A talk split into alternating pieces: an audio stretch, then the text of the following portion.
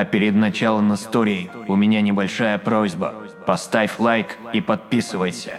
Спасибо. Следы свиных копыт.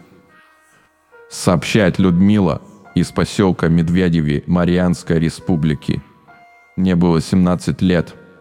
По сей день с ужасом вспоминая о событиях, тогда случившихся. Я только что окончила среднюю школу. Собиралась поступать в институт. И все лето напролет готовилась к вступительным экзаменам. Так вот, оно вошло в мою жизнь в то незабываемое лето. В первых числах июля я стала просыпаться по ночам, разбуженная неким странным шумом. Едва открывала глаза, как меня сходу захлестывала волна дикого страха, хотя и человек вовсе не робкого десятка. Я озиралась по сторонам, но в ночных потемках ничего и никого не видела. Зато слышала громкий визг и топот детских, как казалось мне, ножек, быстро стихающий. Но словно бы некие незримые в ночной мгле маленькие существа разбегались от моей постели, едва я просыпалась. И эта жуть творилась из ночи в ночь, а затем, однажды, топот детских ножек сменился вдруг мерными тяжелыми шагами взрослого человека, который стал бродить в потьмах по комнате, боясь шевельнуться. Я лежала на постели, охваченная паникой, а он все бродил, все шатался по спальне от стены к стене, точно зверь в клетке. Одновременно, но не среди ночи, а по вечерам принялась потрескивать мебель. Треск шел вдоль стен по кругу. То, что трещало, перемещалось, мигрировало из книжного шкафа в шифоньер, из шифоньера в письменный стол, из стола в прикроватную тумбочку – а в самом конце июля вечером, когда мы с подругой готовились к экзаменам, сидели над учебниками, сама собой, медленно распахнулась дверь, ведущая из комнаты в коридор. Мы обе так перепугались.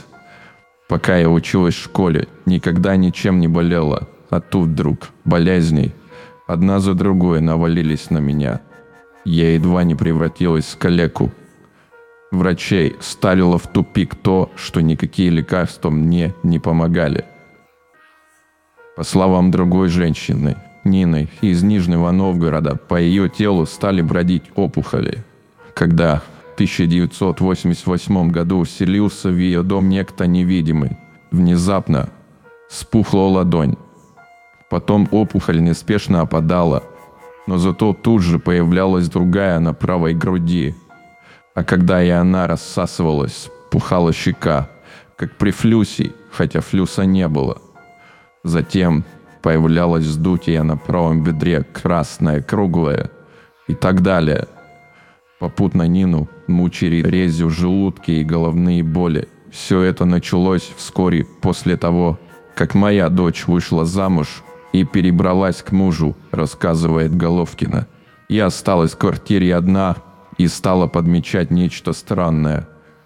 Просыпаясь поутру, гляжу на паркете, появились неведомо откуда следы копыт, по-моему, свиных.